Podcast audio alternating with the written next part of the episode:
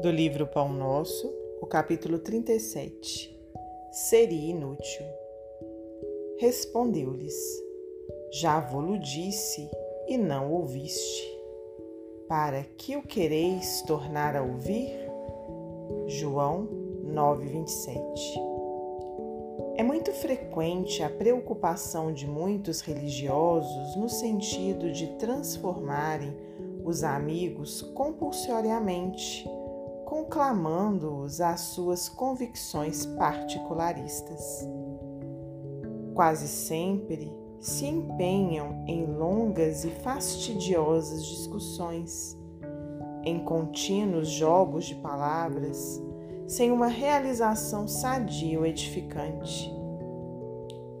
O coração sinceramente renovado na fé, entretanto, jamais procede assim.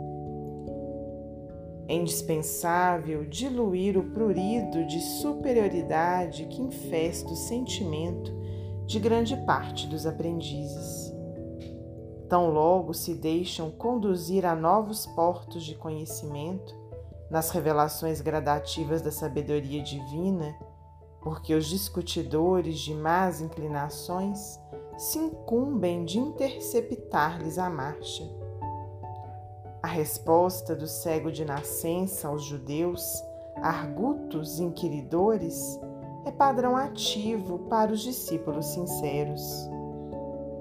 Lógico que o seguidor de Jesus não negará um esclarecimento acerca do Mestre, mas se explicou o assunto, se já tentou beneficiar o irmão mais próximo com os valores que o felicitam, sem atingir o alheio entendimento, para que discutir?